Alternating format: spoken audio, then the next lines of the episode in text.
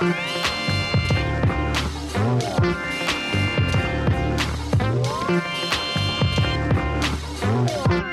pessoal, eu sou a Elo Cleaver da revista Balaclava. Oi, pessoal, eu sou Isadora Almeida da Popload Radio. Eu sou o Kleber Fak do Miojo Indie. Eu sou o Nick Silva do Monkey Bus. Marcelo Costa do Squinhel.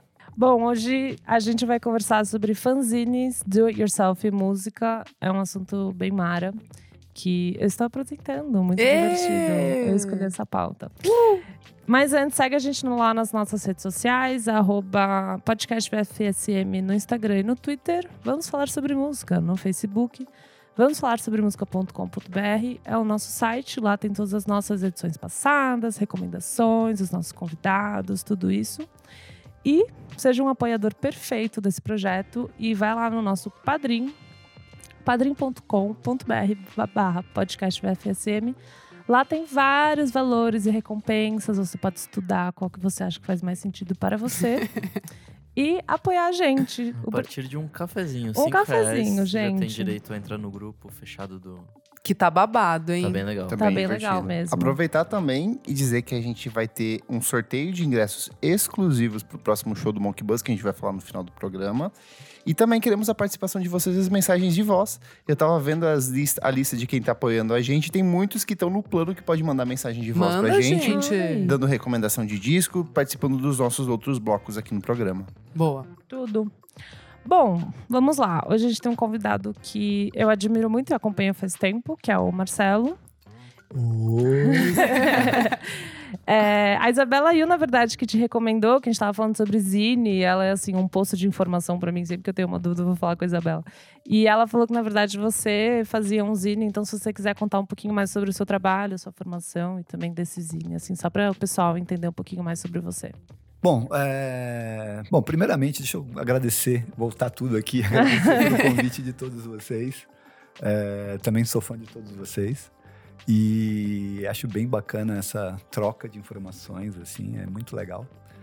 E, bom, o Screenel nasceu como fanzine em 96, no dia 25 de dezembro. Ah, eu não sou um cara que acompanhava fanzines, ah, eu era um cara muito mais de revistas, revista Bis, Roll, Som 3, essas coisas eram a minha ah, literatura pop da época. E um pessoal na faculdade, eu fazia publicidade e propaganda em Taubaté, ah, fez um fanzine que é o Gambiarra, tá aqui no meio da pilhazinha que eu trouxe para mostrar para vocês. Marcelo Sim. trouxe uma pilha enorme aqui Enorme. de zines dele, coleções e tudo. E eu- bem bacana esse. Eu trabalhava na faculdade de direito, na biblioteca da faculdade de direito. Levei para lá alguns e aí o pessoal curtiu e tal. E um, como eu, como eu, eu era meio que tinha uma discoteca em Taubaté, comprava muitos discos e tal. O pessoal ia ouvir discos em casa. E quando alguém precisava de algum disco, pô, o Marcelo tem e tal. Um amigo, um cara que fazia direito, ele chegou, pô, vamos fazer um fanzine? Eu falei, cara, doida essa ideia, né? 25 de dezembro, né? aquela, você comendo o resto da ceia no dia seguinte lá, ele apareceu à tarde, assim, vamos, ali na hora a gente sentou, já fez o bonequinho do que seria o fanzine número um, e que era um fanzine muito mais para falar da cena de Taubaté. Eu sou, eu nasci em São Paulo, mas fui para Taubaté com 5 anos e fiquei, fiz faculdade lá e fui voltar para São Paulo com 30. E a gente teve essa ideia de fazer o fanzine para falar da cena de Taubaté. Mas eu falei, bacana, eu quero falar de Pixies. Sabe? Uhum. Eu tenho que falar de Pixies e tal. Ele falou, ah, bacana, eu quero falar de Kiss. Então você fala de Kiss, eu falo de Pixies, ótimo, vambora. No mesmo fanzine. É, no mesmo fanzine. Entendi. É, o que, que, o que, na verdade é uma cultura que a gente até trouxe para escunhar o site, assim, de falar de tudo sem tentar li- delimitar. Bacana, tem um texto bacana, é sobre o Kiss, uma banda de metal, samba, não, não importa. É, a pauta tem que ser bacana. Isso a gente meio que começou isso já no fanzine, e isso com o João Marcelo, que foi esse cara que me convidou. A gente chegou a fazer uma edição número um, ah, e o João, o João era um cara muito mais focado na parte comercial do que eu. Ah, e com espacinhos para publicidade e tal, assim, e ficamos Ah, enrolando massa. para rolar, para soltar, enrolando para soltar, enrolando para soltar. E começou a circular uma- umas versões piratas do fanzine, assim, xerocada, e ia pra cá e pra lá. demais!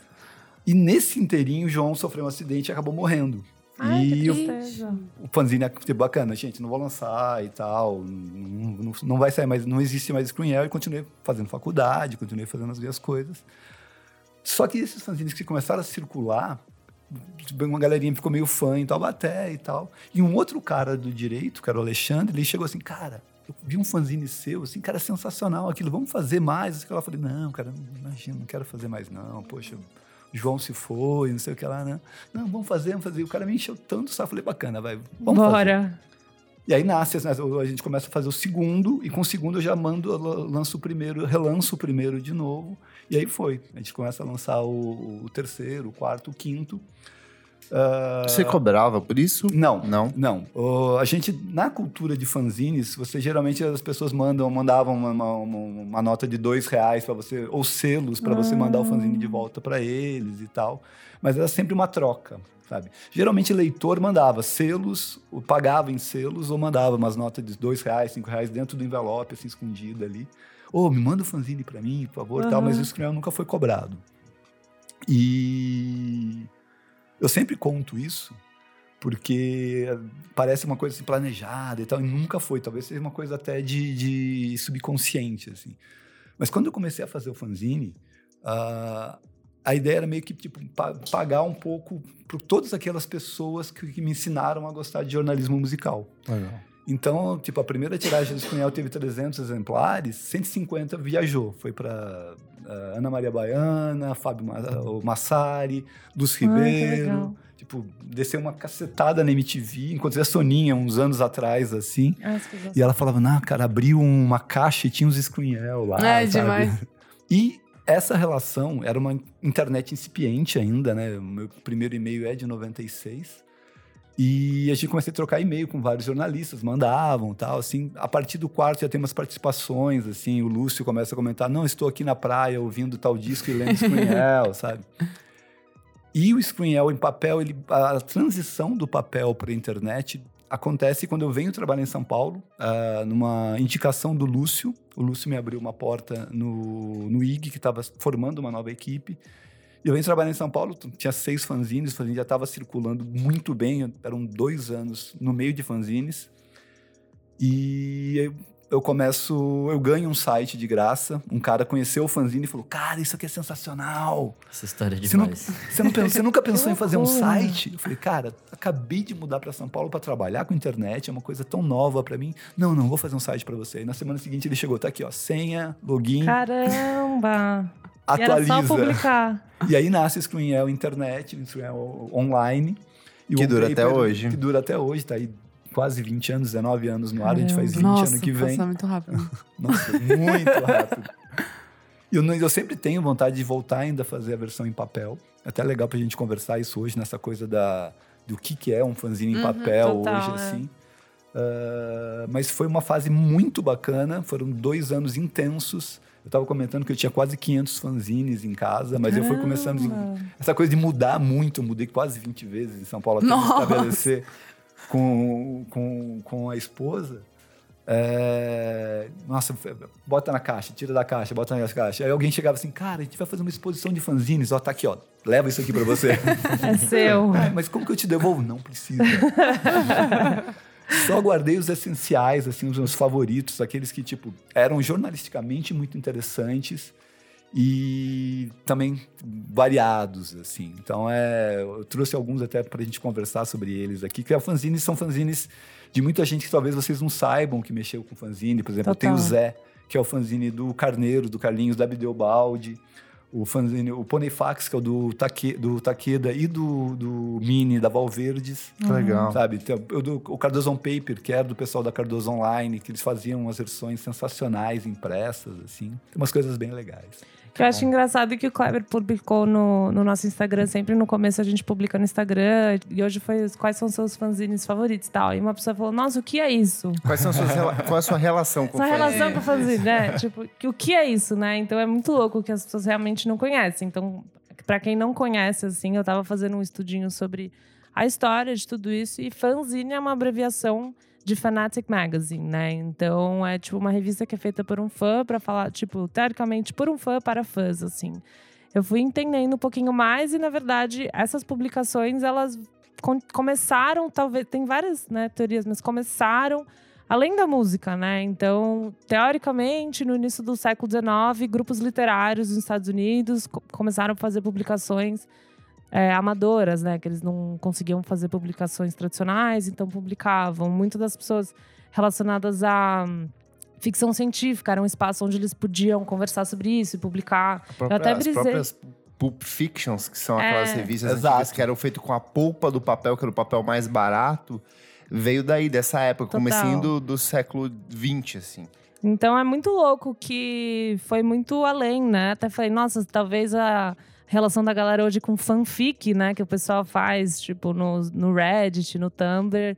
é, talvez naquela época eles faziam realmente no fanzine. E tem prozine, depois eu fui descobrir que era, tipo, pessoas que começaram a escrever em fanzine e realmente tiveram um grupo de pessoas fãs deles, faziam um prozine. Então eu meio que, através da pesquisa, por caso de hoje, eu descobri várias coisas que eu não sabia, assim, tipo, Então, que é, legal muito isso, porque, interessante. tipo, eu também não sabia uh, quando caiu o Gambiarra, que é esse que o pessoal da minha faculdade fez. Poxa, que legal. Eu, eu tinha lido, eu conhecia, tinha, conhecia de longe assim, o que, que Uhum. era um fanzine. E, mas a minha surpresa maior, assim, quando comecei a fazer fanzine, foi a receptividade da, da cena. assim. Total. Então eu comecei bacana. Se você pegar os, os em papel assim e ver a- na edição 1 bacana screenel em papel, né? são dois legal que começa que começa a circular na 3 e a gente já começa a fazer uma lista de outros fanzines na na, na, na, na capa na contracapa. Ó, gente, s- procurem esse fanzine aqui, esse aqui. São os fanzines um indicando o outro, assim. E aí você conhece dezenas. Eu vim participar na época, entre 98 e 2000, de uns três debates de fanzines, até culminar no, na, na, na, na Feira Internacional de Música que a gente fez na Funarte. Foi organizado pela Deb, ah, do Magazine, que trabalhava ali com o pessoal do, do Butcher's Orchestra. E foi um final Da de semana... Magazine e a banda. Não, Magazine a- era um fanzine da Deb Ah, entendi, até aqui entendi. no meio também. E que era um fanzine super indie, é, bem puxadão pro indie, indie rock de John Spencer, essas coisas assim. Tem aqui na lista até para dar uma olhadinha. E ela fez, ela conseguiu ali fazer uma verba para fazer uma um final de semana na Funarte, ah, com show do Butchers, Fish Lips, umas, umas bandas da cena daquela época, ali do começo dos anos 2000. Ah, eu fiquei responsável pelo varal de poesias e tal, mas era muito fanzineiro, todo mundo se encontrando. Falou, poxa, você é Marcelo Descunhel, sabe? Pô, eu sou o cara do Boca Suja, eu sou o, o cara do Luna. Pô, que legal e tal, assim. É, a, a circulação era muito forte, era muita coisa chegando. Tipo, nesses dois anos não teve um dia que eu não recebi fanzine em casa ou Mas, carta. ah, você recebia em casa ou era uma coisa que as pessoas iam para um lugar pegar? Como Não, que era eu essa situação? Como eu Ah. morava em Taubaté, então tinha essa coisa Ah, bacana. Era o. Eu, eu sempre recebia em casa, nunca teve um dia que não chegava carta ou o- um fanzine de alguém, assim, sabe?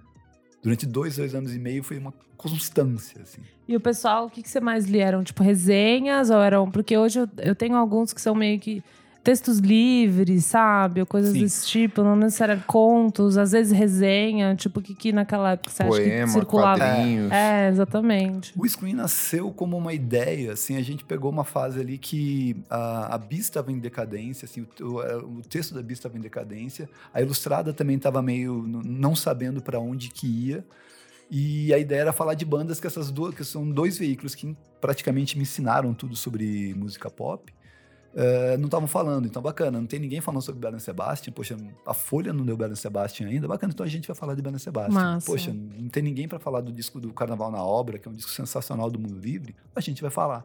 Achei Então, muito é- legal no, num que eu peguei seu ali, era de 1999, aí vocês faziam um- um uns destaques da década, mas tinha, por exemplo, The Flaming Lips, tinha o Wilco, que eram Sim. coisas assim que eram muito fora, do Fora, universo né? brasileiro nessa Exato. época. Era a ideia nossa, tipo, bacana, tentar tapar um buraco ali, tipo, bacana, não tem ninguém falando disso, porque os fanzines surgiram mais ou menos para isso, para tipo, os fãs falarem de coisas que não estavam sendo faladas.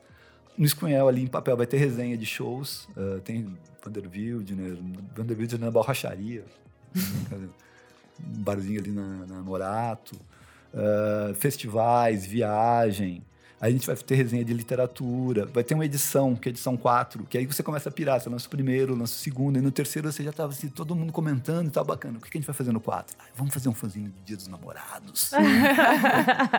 Cara, mas fanzine é essa coisa meio punk e tal, essa coisa. Não, não, vamos provocar, vamos provocar. A gente fez um fanzine de namorados. Mas qual que era a periodicidade que vocês faziam Era- assim? Era livre ou vocês Mais ou menos de um três, deadline? de, três, de três em três meses. Ah, legal, tá bom. Depois deu um, teve um que deu uns seis meses, mas não tinha uma coisa fixa, fixa, não. assim, Até porque era tudo bancado do bolso. Então, tipo, E era tudo xerocado, assim? tudo xerocado. É, vamos falar um pouco sobre isso, como É. que era feito, né? Porque hoje pra gente é muito fácil montar um site, um Exatamente. blog ou um perfil no Instagram, muitas vezes já serve pra isso. Como que era fazer um fanzine? É, o fanzine é isso. Fanzine, na verdade, é você escrever um texto, botar num papel, dobrar e de colocar o nomezinho ali e pronto. Isso é um fanzine, sabe? Existem diversos formatos. ah, eu fui pirando, fui recebendo formatos de fanzine que era uma folha só e tinha várias dobraduras. Assim, falei, pô, bacana, Sei. isso aqui é legal, porque é, é super barato para você mandar pelo correio e você informa, tal. Então a gente Não vai é meio ter. difícil fazer isso? Tipo, era tudo. É verdade, né? Era tudo meio que à mão. Como que era? Então, vocês faziam? Eu, eu, no o caso do Screen o Screen é um fanzine, foi, ele foi feito inteiro no PageMaker. Então era uma coisa bem jornalismo mesmo ali, brincando mesmo com as Brincando, coisas. É, dificinho, né? Logicamente que um cara de publicidade. Eu não era jornalista ainda, não tinha trabalhado. Eu, quando eu trago o- a edição 5, que é essa com o Kevin Smith na capa, eu tinha, eu, eu tinha o Lúcio, que era um, um- um dos caras que me dava dicas, assim, e o Marcelo Orozco no NP, depois trabalhou muito tempo como editor da VIP. E quando eu chego para mostrar eu o Zine 5, assim, na, na- na- no NP para ele, assim, eu fui trabalhar no NP logo depois que ele saiu, ele me mostra, ele começa a me dar uma baita aula de jornalismo. Assim, olha, legal, então a foto tem que vir aqui, Ah, você tem que precisa aprender a editar. Você tem, tem, você não pode colocar 4 mil toques no lugar que cabe dois, tá vendo? tipo, ó, isso aqui, ó, você tem que aprender, né? Recebi uma aula dentro do NP ali, porque era isso, tipo, descobrindo, bacana, tenho um textão aqui que eu escrevi, não sei o que lá, quero colocar aqui dentro, aí você pega a foto aqui e tal, e a foto, a qualidade não tá tão boa tal. Mas no meu caso era esse, eu fiz tudo no PageMaker, mas eu conheço vários, o André da Velvet, por exemplo, da Velvet CDs, ali na, na, na Galeria Presidente, em frente a 24 de maio, ele tinha um fanzine da Velvet, ah, que era sensacional, com vários colaboradores, falando de show do Bela Sebastião na gringa, umas coisas muito legais, assim. Ele era um fanzine tradiça de colagem, assim. Ele imprimia os textinhos, colocava o textinho colado aqui. aí de bacana, tem uma foto, imprimia a foto, a foto vinha coladinha, recortada, Que assim, super. bonitinho. sabe? Aí depois você xerocava, tudo e parecia uma revistinha, assim. Acho que daí volta pra questão de, da época do movimento punk, Sim. que tem um pouco dessa coisa estilística mesmo, da estética Exato. punk, do do it Preto e yourself. branco, né? Fazer coisa à mão, escrita mesmo, né? Eu acho que o punk é o principal veículo do fanzine. É, O, o fanzine teve toda essa, essa pré-história ah, com os beats, com toda essa coisa da Pulp Fiction e tudo, mas o, a- o grande start do fanzine como cultura independente surge com os punks. Ah, As revistas não falavam, os caras queriam se comunicar entre si, eles começaram a falar bacana, então vamos fazendo falar nós mesmos. E aí eles começam a comunicar. Então vai ter um pessoal na Alemanha fazendo fanzine sobre bandas alemãs. Ah, poxa, tem uma banda muito legal aqui e tal. E começa a se comunicar com os Estados Unidos, que começa, sabe, uma rede mundial, assim. É uma coisa quase pra internet, né? Total para Total internet. pra internet, Total- só que é é. aquela coisa, é, do mesmo jeito, isso num cenário é, atrasadíssimo, né? Então, do mesmo jeito que a gente tinha, você lia na revista Bi sobre discos que você não ouvia, ah, os fanzines faziam a mesma coisa, só que de uma maneira doida, porque tipo a chance de você ouvir uma Era banda menor. punk alemã era muito menor ainda, né? É. O que eu achei interessante na pesquisa foi entender do, do punk, né? Que por mais que ele tenha sido algo bem rentável, tipo, não era um movimento que as indústrias fonográficas, tipo, tinham interesse, né? Então era meio que assim, ah, se você quisesse é, fazer uma banda, você tinha que financiar. E se você quisesse falar sobre música, você tinha que fazer um fanzine. Então era meio que assim, do do yourself pesado, né?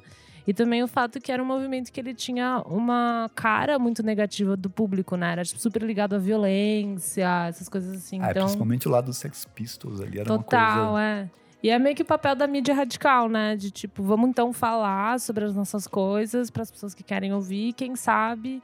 Tipo, sei lá, o movimento Right Girl, né? Acho que o, o Zine era um jeito legal das pessoas falarem e também abrir um pouco sua cabeça pro que, que tava acontecendo. É, e o movimento né? Riot Girl ele surge como um nome de um fanzine, né? Sim. Bacana. Vamos, como que a gente vai passar essas ideias feministas? Elas vão e fazem um fanzine, que era a melhor maneira. Tipo, não é, é uma coisa muito doida, porque hoje, bacana, a gente tem redes sociais. É, a tem gente não tudo, consegue nem né? imaginar É, esse é. cenário. É né? distante demais pra gente isso, né? Mas era a maneira que você tinha naquela época. Bacana. Como que eu vou falar de uma banda tal aqui? Poxa, eu vou escrever no papel e vou passar para as outras pessoas. É o jeito de sabe? passar informação, né? Exatamente. Mas- Engraçado que, é, para mim, eu venho do interior do interior, então, assim, isso de fanzine nunca existiu. Mas o- como eu era otaku, adorava muito anime, é, eu lembro que eu assinava algumas, tipo, comprava algumas revistas na banca e no final a parte de tinha carta dos leitores, mas tinha assim revistinhas que as pessoas faziam. Por exemplo, até um menino comentou aqui que o primeiro contato que ele teve foi uma, um fanzine do Cavaleiro do Zodíaco, Ai, que que alguém meio que fazia uma história em quadrinhos meio que continuando o Cavaleiro do Zodíaco. Ai. E pra mim também era muito isso, assim. Tinha um cara que pegava, assim, sei lá, Sailor Moon, e aí ele fazia uma- um conto fechado do Sailor Moon, desenhadinho à Aham. mão. E eu lembro que você dava, mandava o dinheiro pelo correio, mais um dinheirinho do frete e te mandava de volta, assim. Então, pra mim, o, o pouco que eu conheço de fanzine veio isso. desse, desse nível, Que desse demais. universo, assim. É isso aí, exatamente isso. É, É a rotina louco, era né? essa. O jeito que as pessoas acham de, de, de- de dialogar, né? Tipo, até da coisa mais óbvia do impresso, que era tipo da turma da Mônica que eu lia, e tinha uma área que era do- dos leitores. Verdade. Então, Isso. os leitores tinham mandavam desenhos ou com, perguntas, sei lá, e daí a, a Mônica respondia, não sei, sabe? Mas era meio tipo esse jeito de você achar uma maneira de dialogar pelo impresso, né? Isso é Isso. muito louco. É, o doido era você imaginar. Ah, hoje, logicamente, novamente é muito mais fácil, mas você não estava sozinho, tipo, bacana, Sim. nossa, tem umas pessoas que gostam dessas mesmas bandas, então bacana. Lógico, Comunidade, né? Criar uma. Exato. Pixies, ok, mas você pega umas outras bandas mais eh, independentes, mais raras, assim. quando a gente falava de Wilco, Flamini, porque eram bandas que não estavam tão na mídia ali naquela época, alguém fala, poxa, legal, tem mais alguém, sabe? Eu fui conhecer, por exemplo, o fanzine do Paraná, o Imaginary Friends, que para mim é um dos grandes fanzines que a gente teve no Brasil, que eram, os caras faziam umas coisas assim, sabe? O disco do Verve tava saindo e eles tinham um puta materião, assim. Eu falei, cara, que coisa legal. sensacional, sabe? Que, tipo, nem sei se a Bis chegou a dar Verve, por exemplo, sabe? E como era é- essa coisa de você ler e não tinha, você não conseguia fazer download do É, disco, é- né? é boa pergunta. Como que era o, o processo de consumo disso? Porque assim, você te- tinha acesso, mas aí como que a outra pessoa no outro município ia ter acesso a isso também? Então, geralmente essa coisa é a coisa da provocação mesmo. Então, bacana. Eu vou falar do Wilco, por exemplo, nessa coisa, falando do Summer Thief ali em 2000.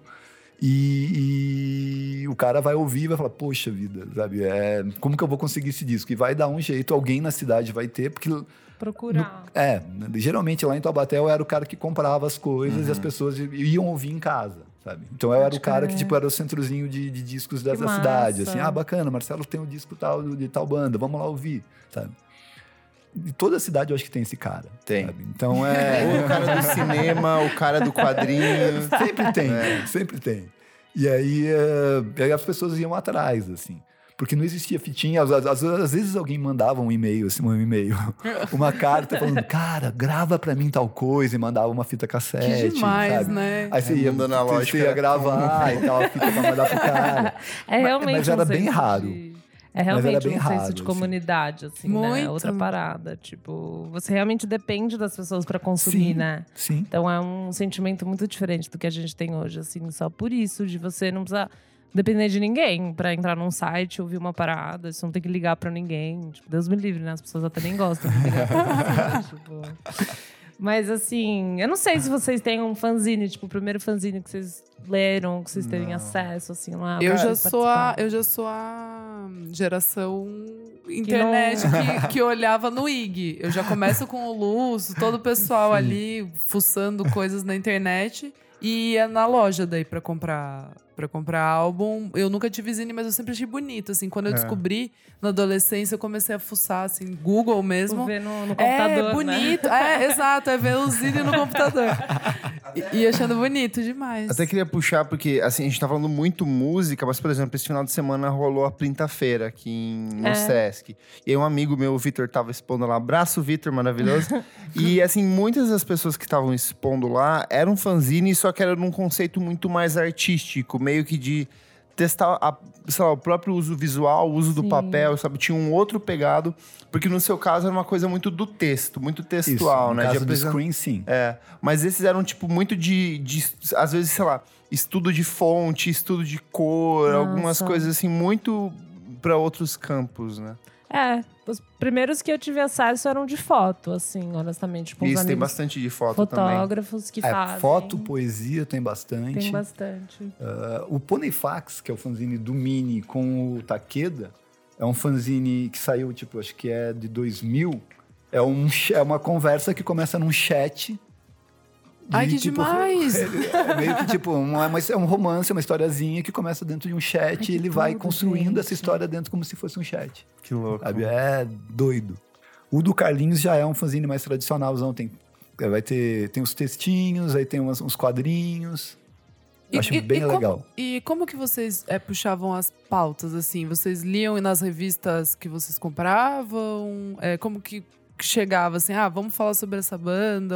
Como que vocês conseguiam ter acesso a essa informação? Como era uma coisa bem distante, então uma coisa distante de tempo mesmo, assim, ia demorar entre três e seis meses entre uma edição e outra, pauta não sobra, pauta sobrava, porque bacana, nossa, eu quero falar do mundo livre no próximo disco.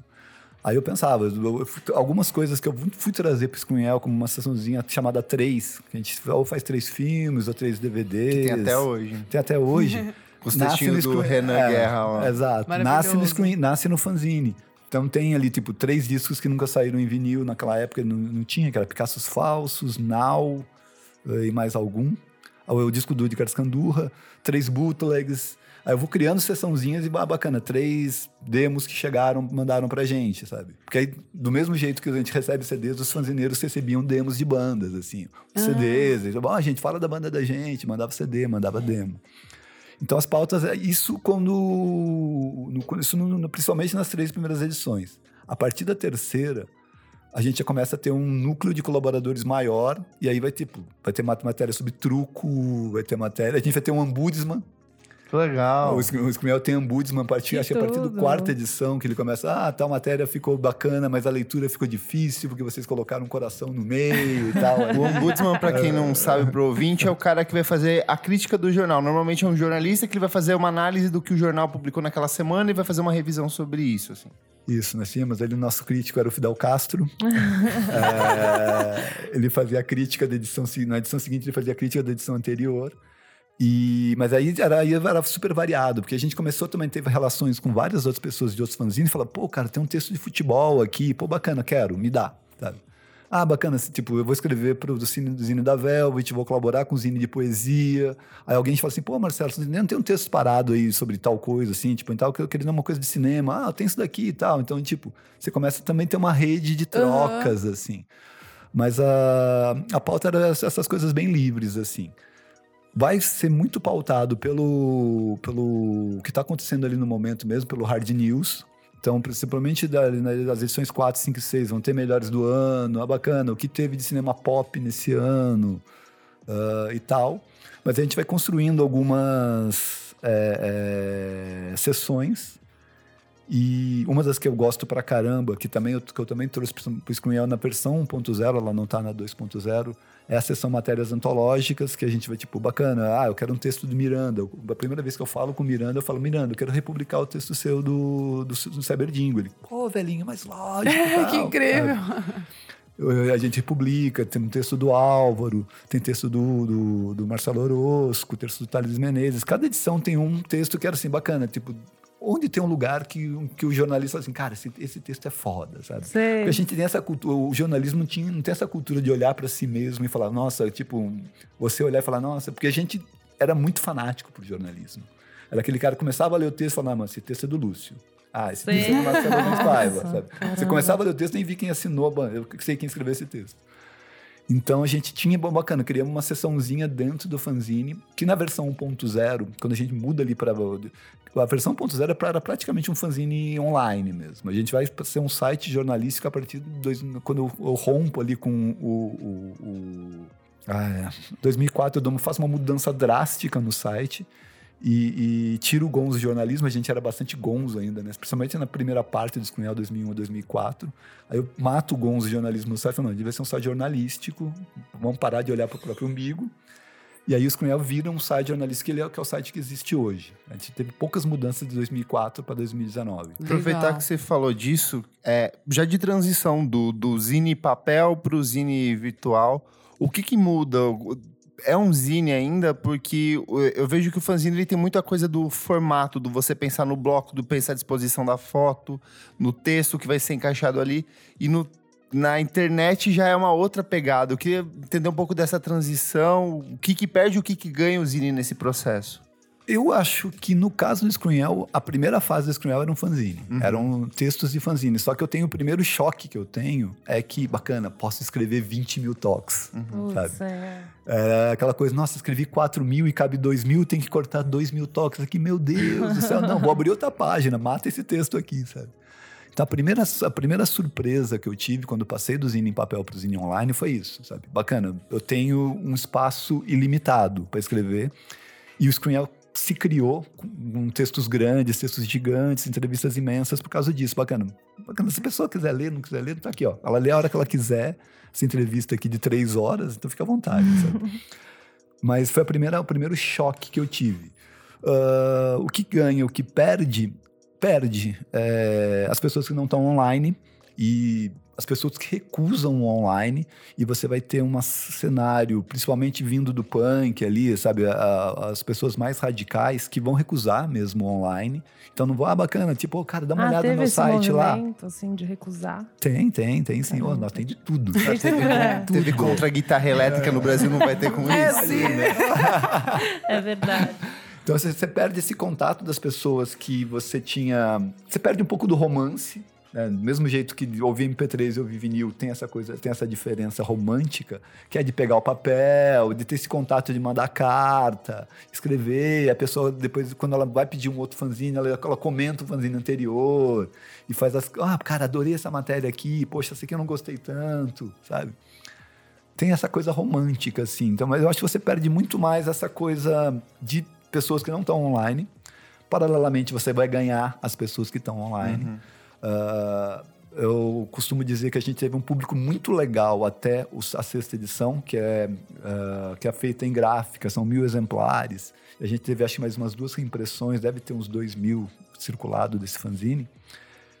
Mas quando a gente entra na internet, muda totalmente a figura. E era uma internet incipiente, então tem um site falando de cultura em São Paulo, tinha, tinha o quadradinho na, na, na ECA, ah, tinha pastilhas coloridas do Suner, tinha uns quatro, cinco sites falando de cultura. Esse depois tem um site falando de música em São Paulo, dos shows, assim e tal. Então a gente acabou tendo um boomzinho ali. O site cresce muito nos três primeiros anos de público.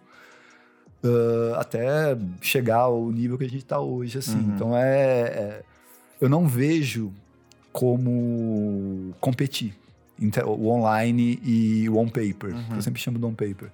Porque, bacana, mal e mal, eu vou falar com... no- nas matérias boas, a gente vai falar com 30 mil pessoas no Screenel. Ah, nas matérias mais ou menos, a gente vai falar com duas mil, entre mil e duas mil, nas matérias mais ou menos lidas. Legal, um fanzine eu consigo ter dois, fazer duas mil reimpressões, circular, e às vezes um fanzine é lido por quatro, cinco pessoas, circula. Eu recebia fanzines e como eu tinha muito, quando eu mandava o meu, eu mandava de outra pessoa junto. É, mas você não vai ter um alcance tão grande, Uhum. sabe? E me interessa muito a perenidade, assim. Uma das coisas que eu sempre bato na tecla de Screenel é que a gente está no ar há 19 anos e 19 anos os textos estão ali. É, a Fernanda Young faleceu e eu tenho a entrevista que eu fiz com ela em 2001, tá lá no site, tipo, do jeitinho que eu publiquei em 2001.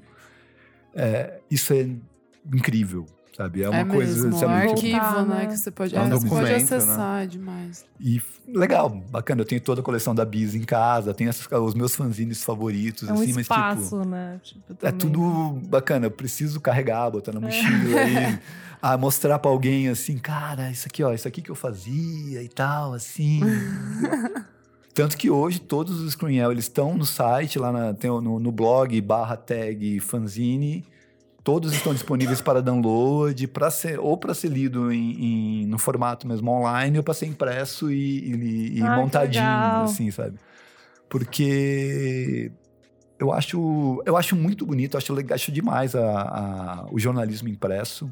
A ideia de fanzine é sensacional, a ideia de revista é sensacional, mas é difícil demais competir com online.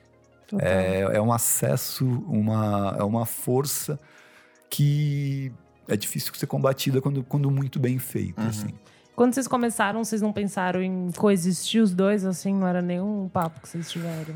Não. Eh, Eu, quando eu mudei para São Paulo, era uma coisa assim de apagar incêndio. Sei. né? Quando o cara me deu, eu- ele falou assim, cara, tá aqui, ó, o site para você fazer screen online e tal, bacana. Eu trabalhava no IG eh, de seis da manhã a meio-dia. Foi no, antes do primeiro boom da internet, antes do primeiro, da, da- da primeira bolha. quebra, né, da primeira bolha. Então a gente era uma equipe de 24 pessoas, seis trabalhando em seis em turnos de seis horas. Então, tipo, imagina isso. Hoje uma pessoa só faz um site sozinha. É. Lá era 24 só de, de- de- da, da turma de baixo, assim, tira- tira- tirando o chefe até chegar no Martino Suzuki. Então, é, eu entrava, trabalhava de seis a meio-dia. Quando, quando o cara me deu o site, eu falei, caramba, eu preciso povoar o site, preciso colocar matéria e tal. Eu comecei a entrar meia-noite. Eu entrava meia-noite, trabalhava até seis horas da manhã, publicando coisas no Screenel que eu iria lançar em novembro. Ah, isso foi mais ou menos em agosto. Então eu fiquei três meses trabalhando de meia-noite às seis da manhã, povoando o Screenel dentro do IG. E de seis da manhã até meio-dia trabalhando no IG. Ou seja, já aí É, era não- muito diferente. Muito difícil. E tipo, Ou seja, meu Deus. é, o Kleber sabe também, não sei se quem mais é aqui no Eu interior. acordo. é, Eu sou do interior também. Então, vocês sabem. Eu, eu morei, tipo, numa cidade ali, tipo, de 300 mil habitantes, que é Taubaté. Nick conhece porque é de São José. é, que chegou uma hora que não tinha cinema, sabe? Então a gente tinha que ir para São José dos Campos, que é uma cidade a uma hora de Taubaté, para ver cinema, sabe? eu acho gente tão fazia- engraçado chamar de interior cidade de 300 mil quando a minha tinha 10 mil habitantes. É, é Cara, barra. não, e era uma cidade de universidade e tal, assim, sabe? E quando eu chego em São Paulo, é, bacana, o site vira, ele dá uma bombadinha, você começa a entrar na cena, você é convidado para ir para os shows e tal. Então era show de terça, domingo. É, bacana, nossa, gente, tem filme estreando toda semana, 10 filmes, vamos pro cinema. Nossa, virou uma É loucura assim de parada, né? que eu fui, acho que, desligar uns cinco anos atrás e foi diminuindo, e agora diminuiu esse ano por causa do filho. Mas eu fiquei nesse barco de ver shows de terça a domingo quase 10 anos. E aí não tinha tempo para você parar e fazer fanzine. sem, sem, não, além de fazer o Screenel online. Já Assim, tava fazendo coisa demais. porque no caso do Screenel, eu fazia tudo ali. Então é, eu tinha mais um editor que fazia comigo, que era o Alexandre, que a gente vai se separar quando ele vai montar a zero, e a gente teve umas diferenças musicais ali. Ele ficou com a zero, eu fiquei com o Screenel. E quando a gente. E quando eu, eu fazia tudo sozinho, de gravação, reunia os textos e tal. E, cara, é uma dor de cabeça, assim, tipo, Total. editar. Principalmente quando você não tem experiência. Hoje em dia eu consigo editar uma revista sossegado. já fiz Rapidinho. um monte coisa, já. né? Mas na época não. Na época era uma coisa, tipo, descobrindo computador, descobrindo internet, descobrindo PageMaker, que era uma coisa que eu aprendi olhando a, a ex-namorada fazer. Então, tipo, nossa, era muito. Nossa, eu terminava assim, gente, consegui fazer uma página. uh, Quando foi a última vez que você fez um zine?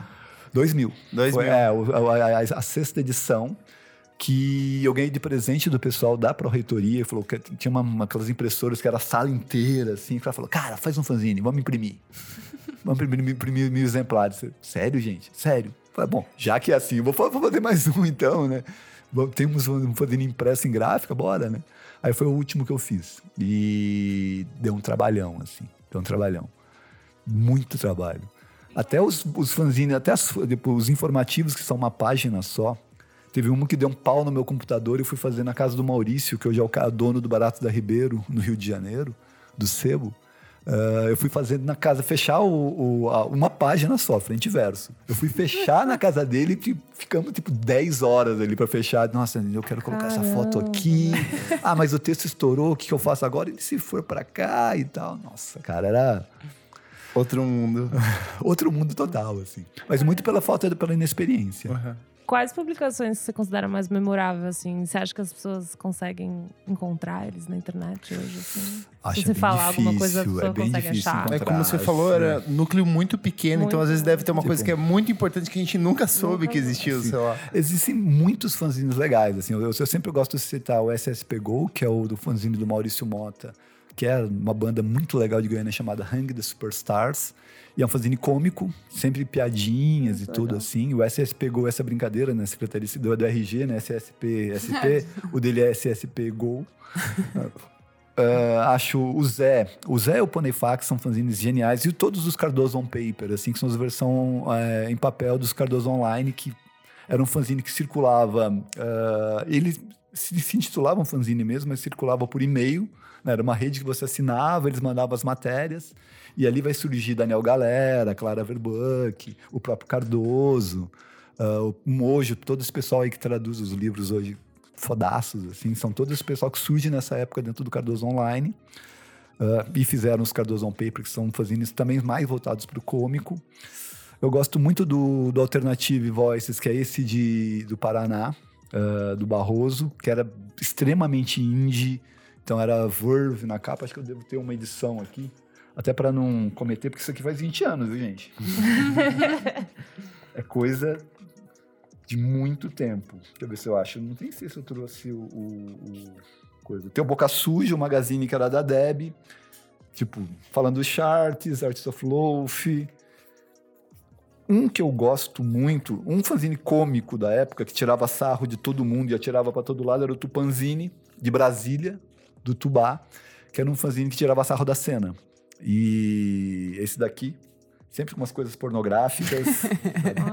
e aí tem eles falando de bandas de Brasília, mas assim, tipo, escrachando, detonando, assim, sabe? A gente pode é. tirar foto de todos é, e colocar nos coloca. destaques do Instagram para vocês verem quando Tem umas coisas bem legais, mas eram muitos, assim. Porque, tipo, eu selecionei, eu guardei para mim quase uns 50. Uh, ah, até o Karatia também, do Matias Max. Uh, mas, tipo, eu cheguei a receber mais de 500 em casa, assim. Existia, um, na época, também um, um, informativo impresso em gráfica, assim, que, tipo, vinha 50 fanzines. Tipo, ah, bacana, esse fanzine é do Rio de Janeiro, fala sobre quadrinhos, poesia e tal. Custa dois reais mais dois selos. Sim. Ah, não, esse fanzine é só sobre música punk, não sei o que lá, não sei o que lá, custa tanto e tal. Era muito legal. E... Tipo um agregador da época. Exatamente isso. É muito louco, porque hoje, até pela revista que eu faço, né, a gente vê uma mini volta do impresso, assim. Pelo menos eu e a Yu, a gente começou a fazer a revista por uma, algo que a gente via na gringa, de várias revistas gratuitas, que você ia em é, loja de disco e pegava, casa de show e pegava. Então era meio que essa volta de você disseminar informação e uma coisa meio palpável, porque tem tanta informação na internet agora que é até difícil de você fazer uma curadoria, né? Vocês podem seguir um site, mas sei lá, é um pouco complicado. E daí, tem algum que você lê hoje, algum zine que você vê hoje? Eu, pessoalmente, conheço o Super Fuzz, que é de um, um menino que ele mandou pra You, assim, é um zine bem legal. Teve já entrevista com o Ger Naves, com a Larissa Conforto. E daí a gente fez a revista com a, com a Lari, ele mandou. E também um que eu não li, mas a Yu indicou que é o Chupa Mangazine, que eu achei até bonitinho. E as pessoas colocam lojinhas online e você compra, assim, né? Sim. Então, existe essa volta do impresso, assim. Vocês veem algum? Ou, tipo, vocês também não conhecem nenhum não, hoje? É, eu é muito não. fora do universo. É, é muito Eu sou re revista ainda assim, quando eu vou... É, revista. Papel, lá em casa, só vinil. completamente da cena, assim. Até por mudar de endereço, sair de Taubaté e vir para São Paulo, tipo, Sim. eu mudei completamente, eu distanciei completamente da cena mesmo de fanzines. Aí quando alguém me, tipo, me escreve assim, poxa, você tem tal fanzine? Xaroca uhum. para mim, sabe? Aí ah, mando, que tal assim. Mas é, de fanzines novos, de vez em quando eu recebo um ou outro, mas é bem raro, bem raro, não leio. É, é muito mais difícil ler, até pela, pela pela correria, assim. Eu leio Sim. muito mais sites, a minha, minha vida é muito mais online hoje. Total. Então Acho eu vou ler revista, mundo, né? impressa, eu vou ler revista e jornal, e, mas uh, cultural, assim, é geralmente site. É difícil dizer. Acho que realmente os fanzines, eles meio que não se adaptaram aos novos tempos. Ou, tipo, se tornou algo meio obsoleto, talvez. Tipo, que já não fazia sentido. Já não faz sentido fazer um fanzine. Talvez exista uma cena. Não sei, acho que o pessoal pode comentar aí nos comentários é, os fanzines que vocês leem, é. aí, se vocês recebem e tal. Porque eu acho que existe uma cena, tipo, alheia à internet existe a gente fazendo fanzine assim que circula. Essa galera de arte mesmo, eu sei que é bem ativa, assim, os meus amigos que são, a maioria designer, assim, é tudo... Tem, tem muitos coletivos, um que vai colaborando com o outro, eu acho que é bem ativo, só que é aquela coisa de um núcleo muito, muito específico de pessoas que vão se comunicar com Sim. um nicho muito próprio, entendeu? É, eu acho que o design tem essa coisa que o design necessita é, do físico. Ele, Não, o físico total. é uma coisa... De testar o que, que você pode fazer com Exato. isso, assim. É, hoje tem muito o, o universo do, do zine relacionado a design e foto, né? Meu interesse é tipo, realmente o zine relacionado à música. A gente até até hoje, a Maria Ângela, ela faz um zine feminista, chama Distúrbio Feminino. E, é, que é, é uma loucura, assim. Ela manda, mandou pelo correio, assim, pra Yui. Tipo, é mó mara, textos livres, quadrinhos, né? E daí, é, não sei realmente quem soubesse tem algum tipo de cena, né? Uma galera que super se fala, ou se são iniciativas pessoais que as pessoas. É pessoal realmente muito fã do físico, tem vários antigos e fala, ah, vou fazer um aqui, meio que só pra, por tesão, assim, ou se é uma questão que a galera ainda troca, ainda conversa. Tipo, eu realmente não sei. Acho que por revista eu vejo muita gente voltando, assim, um pouco a essa vontade, né? Eu sei que o Monkey Bus tem vontade de fazer revista. Uma galera, assim. Matias tem vontade de fazer revista, eu tenho vontade de fazer revista. Todo mundo tem. É. Todo mundo Mas é mais por esse fetiche, assim, de. É que acho que de música internet. Nostalgia. É, já hoje em cobre dia, tudo. tipo, é muito mais fácil você estar num site ou na internet que seja, porque você já pode ouvir o que quer É, que tem o seja, e play, tem um né? vídeo e tal. É outra tem coisa. alguma coisa é. a mais. Então acho que quando é um quadrinho ou alguma outra coisa. Nossa, falou uma coisa. é, Hoje eu tava escrevendo, bolando um texto de um flyer no trabalho. E aí eu comecei assim, e aí clique no link. Aí eu, peraí, não tem um link aqui. Eu achei isso muito bizarro. Falei, como é que eu faço pra linkar o negócio num flyer de papel? Muito louco, né? É, muito. É, cara, é totalmente um, um outro mundo. Eu gosto muito da história do, do, do Talking Heads, eh, quando eles. eh, eles leem a primeira vez sobre o, o Joy Division na Anime. E eles moravam nos Estados Unidos, Nova York e tal, ali, né? E falam, cara, como que será esse som, né? E aí eles fazem uma música que é Overload, que eles fazem, tipo, eles tentam recriar sonoramente Imaginando aquilo que que os caras falam na revista bacana. Caramba. Eu acho que é isso daqui, Demais. sabe? Muito bom. Porque é isso, tipo, hoje não, de bacana, como que tá o som? Aqui, Você dá ó. dois teclas, não, não, não. eu, eu, eu ouvi, né? Então é, é, é- é uma coisa muito distante. É, é muito maluco ter vivido essa época doida. Eu fiz a pergunta lá no nosso Instagram qual a relação das pessoas com fanzine, né? A letra N falou o seguinte. Nos anos 90, começo de 2000, eu era meio que conhecia bandas Cais Independente, depois comecei a escrever meu próprio, que chamava Orgástica. Era um zine feminista e tinha resenhas da cena Riot Girl principalmente. Hoje ainda tenho todos daquela época e adquiro novos. Resumindo, relação de muito amor. Pô, O arroba Marcos Bacon falou o- a relação dele. Ele falou, ele lembra do Zine Fodido e Xerocado, que mostrava a cena, a- em fotos a cena punk e hardcore de São Paulo. Tem também o Watanabe Matheus que falou assim: o mais próximo que eu cheguei de uma foi a do Cavaleiros do Zodíaco, tipo uma ah, é, continuação. é, perfeito. Demais. Tem também as meninas da Laleuca, elas falaram assim: amamos e temos um com letras e cifras do nosso EP. Ah, que tudo! Muito fofo. Eu vejo muito isso também quando eu fui numa sacola alternativa e tinha um, um, um selo que chama Pug Records, que é do Rio de Janeiro, se eu não me engano. Ah, não, é. Juiz de Fora. Redonda- É, Juiz de É? Fora. Fora, Juiz de Volta Ah, Fora. tá bom, então desculpa, Pug Records. E ele tem um que é o casting, né? Então são meio que soluções que você acha na hora da pessoa levar, e é num papel colorido, então fica muito fácil de ser bonitinho, né? Pug Records, por sinal, é muito vibes analógicas. Assim, quem quiser Acompanhar, eles fazem muito fita cassete, as bandas são tudo banda de pô, pegada lo-fi, bem sujão, bem anos 90 mesmo. É bem mara. O próprio site deles, ele é com uma estética, tipo, começo de internet, então é bem legal de acompanhar. Uma coisa legal que eu acabei de lembrar aqui, a gente publicou no Screenel um faixa-faixa do disco novo do Jonathan Doll e os Garotos Selvagens. Perfeito. Minha recomendação no próximo bloco, ele fez um faixa-faixa especial lá pro site e tal. Ele fala que ele começou, ele, ele começou a, a- Perdi aqui o, o tweet aqui, mas eu até tenho, eu retuitei também. É, ele fala que quando ele começou a se relacionar com arte, coisa, ele recebia o fanzine Screenel por correio. Sabe? E é, Ah, que Poxa, estamos aqui hoje com o Marcelo fazendo o- o massa. faixa-faixa no Screenel, é tão legal isso e tal. Ou seja, o Screenel chegava em Recife também, tá vendo? Não, ele Isso é é demais. Fortaleza. Fortaleza, Fortaleza, é verdade. Fechou? Fechou. Fechou. Bom, gente, é isso. Acho que se você está ouvindo e você faz um zine, manda uma mensagem pra gente, manda umas recomendações de, de zines. A gente adoraria conhecer um pouquinho mais.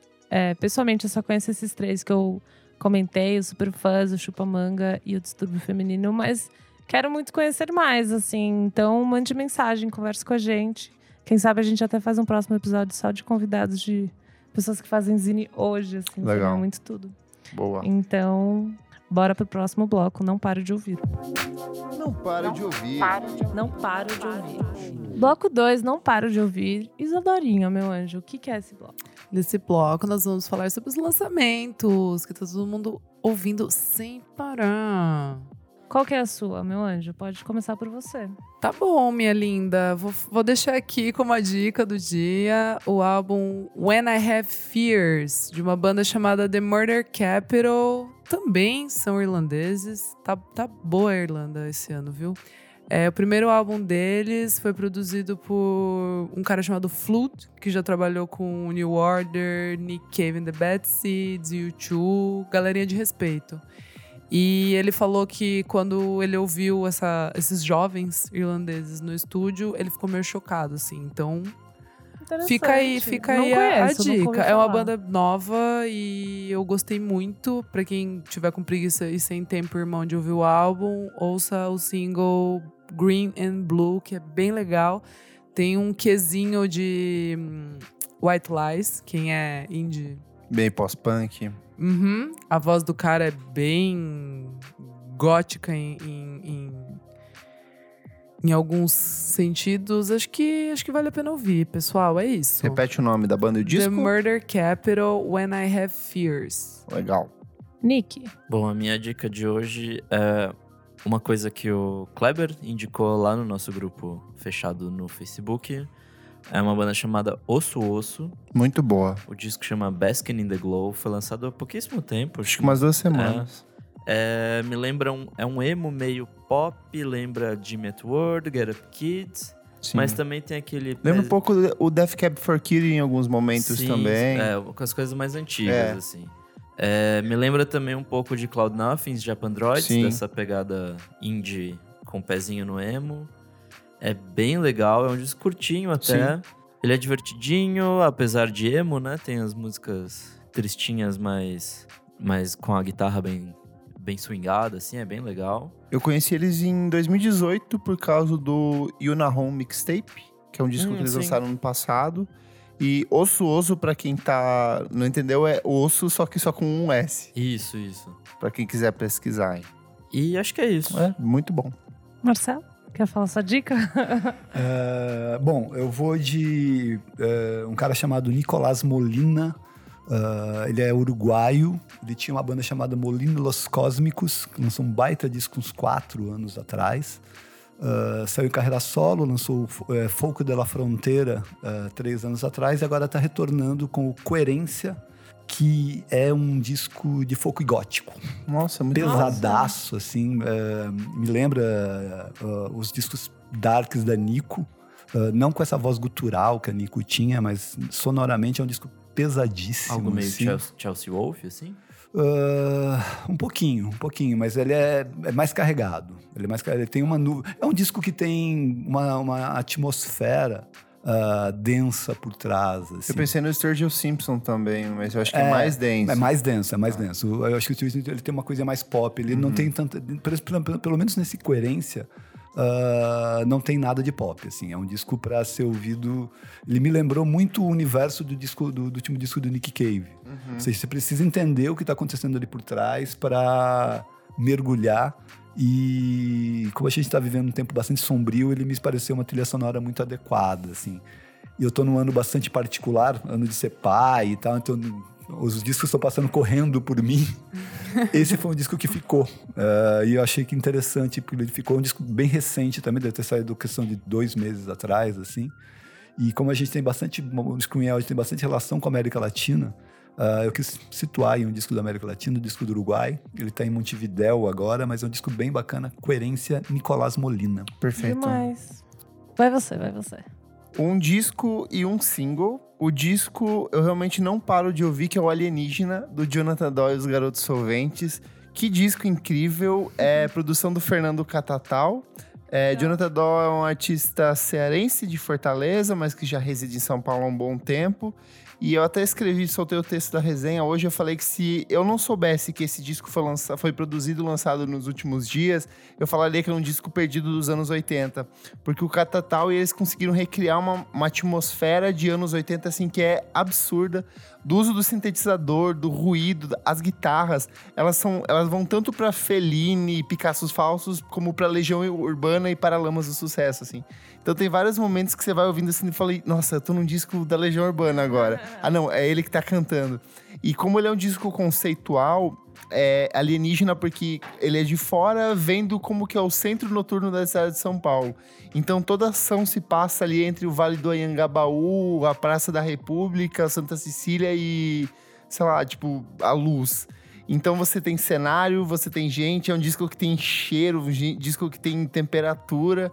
Muito bom, muito bem feito. Tem participação da Ava Rocha, do Guisado de uma galera competentíssima. Assim. E só para aproveitar, é, tem show dia 6, não sei quando o podcast vai ao ar. É, tem show deles, lançamento dia 6 de setembro. Eu fiz, tive o prazer de fazer eles quando no Prata da Casa do Sesc Pompeia, quando eles lançaram o primeiro disco, esse é o terceiro. E o show é espetacular. O Jonathan é daqueles caras é, doidos que nascem poucos, assim. Ele subiu, na, subia, ele caminhou nas mesas do Sesc Pompeia chutando os copos que estavam parados. tipo, tipo, tirou genitália para fora, rolou. tipo, foi um dos shows do ano. Inclusive entrou na, na, minha, na minha seleção e na seleção do Sesc Pompeia dos shows do ano do Prata da Casa daquela, daquela edição. Então, ouçam o disco e se gostarem, vejam o show porque é sensacional. Muito Tudo. bom. Jonathan Doll e os Garotos Solventes, o disco chama Alienígena. A outra que foi uma surpresinha boa, que é a parceria entre a Tulipa Ruiz e o João Donato, com um compacto chamado Gravidade Zero e Manjericão. O João Donato é um dos nomes do soul, funk, jazz brasileiro dos anos 70, 80. Tulipa Ruiz, que vocês já conhecem. Perfeito. Mas eu achei que foi uma. Eles, eles montaram um show específico pro Bananada. É, eu vi Só que a ideia foi tão. deu tão certo que eles decidiram lançar essas músicas e eles vão embarcar em uma turnê. Ai, que legal. Eu gostei porque parece muito a Tulipa do primeiro disco, só que com essa ah. pegada com os teclados do João Donato. Então, assim, deu muito certo e te transporta muito para os anos 70, assim. Então parece que é um disco, um EP que também um compacto que foi gravado nos anos 70. Curiosa, eu amo a tulipa do primeiro disco. Ficou bem bom. Eu não gosto do último trabalho dela, que é aquele meio que de regravações meio acústicas, eu achei ah, um porre. Ouvi. Mas esse, esse compacto eu achei muito, muito bem feito. Ah, e saiu físico também, tá bem bacana. É verdade, teve um lançamento em uhum. vinilzinho. É, Tulipa Ruiz João Donato, Gravidade Zero e Manjericão. E você, Lu? Eu fiquei ouvindo. Hoje, na verdade, eu fiquei ouvindo o EP novo do Torimois. E aí? Smart Beats. Não sei. mas eu achei interessante. Eu, eu achei, achei gostoso. ideia interessante, só que eu achei que foi uma execução meio preguiçosa. Eu também, um pouco, assim. Eu achei legal o uso das vozes, porque, assim, ele é quatro, quatro faixas. Uhum. E tem a Empress of, Washed Out, No Such Thing, a Madeline Kenny. Essa é a única que eu não conheço. Uhum. É, é, amiga dele de, de, dos outros discos. Pode assim. crer. Então é que, tipo, você já chega achando que vai ser um negócio, né? Pelos nomes e tal. E daí você ouve a outra coisa. Então, uhum. tipo, eu tive que é, meio que abaixar minhas. Tipo, não abaixar, mas alinhar as minhas expectativas do que, que é. E é uma coisa mais, tipo, ambiente, algumas horas. É. Ele tipo... foi patrocinado por uma marca de água mineral e aí a água tem quatro sabores, essas águas gasificadas hum. e tal. Ai, então ele fez uma trilha para cada uma das águas. Ah, é verdade? É. E aí, tipo. Acho que quando você começou, achei que você tava zoando. Não, não, é, é isso mesmo. é que essa, essa marca de água é uma marca gringa e eles têm um, ah. um lance meio conceitual. Então eles são tão bem relacionados com música, só que também com qualidade de vida, design. Então, o Instagram deles é bem legalzinho, assim. Entendi. assim. Daí ele pegou quatro amigos dele pra, pra fazer, pra, pra fazer ah, tá junto. Tá bom. Demais. Então tá bom, já contextualizou mais. Que eu comecei, eu comecei a ouvir hoje de manhã e eu, tipo, fiquei offline, daí eu fiquei só ouvindo, só ouvindo. Não, não é ruim. Daí fui só ver que, você assim, já fez uma resenha também. é, eu soltei também. É que assim, conhecendo o, o, o, o Chess Bear, que é o produtor, eu sei que você poderia ter feito melhor, é, sabe? Então, ficou um pouco assim. Mas é gostoso pra ouvir no carro. Perfeito. Sei lá. E eu fiquei ouvindo. É que não é muito novo, mas é desse mês, assim, que é o disco de remix do, do Helium, do Home Shake. Não sei se vocês chegaram a ouvir. Não. Então, é, ele lançou um disco de remix do, de todas as faixas do último disco. E é bem legal. Tipo, tem um remix de Jesse Lanza, uma galera que eu não conheço também, Project Pablo. Então, é bem interessante só ver uma carinha diferente do, do, do Helium, que não é o meu disco Concerto favorito. Concerto disco mas... esquecível que foi? O quê? Concerto disco que eu gosto É, então, exatamente. Não é meu disco favorito. Foi um disco bem, tipo, whatevers. Então eu deixo alguns mais baladinha, tipo. Gosto de duas tracks do Helium, assim. Então achei um conceito. É interessante que as pessoas estão fazendo isso, né? Tipo, remix, assim. Então achei interessante que Home Shake entrou nessa dança. Então são essas duas coisinhas que eu ouvi Muito essa bom. Legal. semana. Perfeito. Bora pro próximo bloco? Bora. Bora. Então Bora. vamos lá, bloco 3. Você precisa ouvir isso. Você precisa ouvir isso. Bloco 3, você precisa ouvir isso. Kleber, o que é esse bloco? O mesmo que o anterior, só que sem limite de tempo. Podemos pegar coisas antigas, coisas eh, audiovisuais, livros, conceitos, tudo isso. Boa. Quer começar? Começo. Começar pela minha recomendação de toda semana trazer uma cantora esquecida da música Eu tô brasileira. amando isso daí, hein? E essa realmente foi muito esquecida no Brasil. O nome dela é Márcia Maria. Ela é uma cantora que começou a carreira dela em fi- em 1968. Nem adianta procurar no Spotify, que não vai ter. Tem. Ai, Já vi pra você pegar o celular, não tem. É, tem. Vou deixar o link no nosso site ou no nosso podcast. Se você dá o ver mais lá, você vai ter acesso aos links. Boa. Márcia Maria, ela começou a carreira dela cantando com Pixinguinha, Hermeto Pascoal, Valdir Azevedo. Em 1978, ela lançou o primeiro álbum de estúdio dela, que tem música de Leci Brandão, Martinho da Vila, Djavan, Ivan Lins, Robson Jorge. E ele é um misto de vibes MPB, samba, só que muito calcado no soul, nessa coisa de música com muito groove. E como esse disco ele teve um lançamento na Europa, ela acabou meio que mudando para Europa. Então ela foi praticamente esquecida aqui no Brasil. Só que ela começou, fez uma carreira muito bem sucedida lá, viveu muito bem.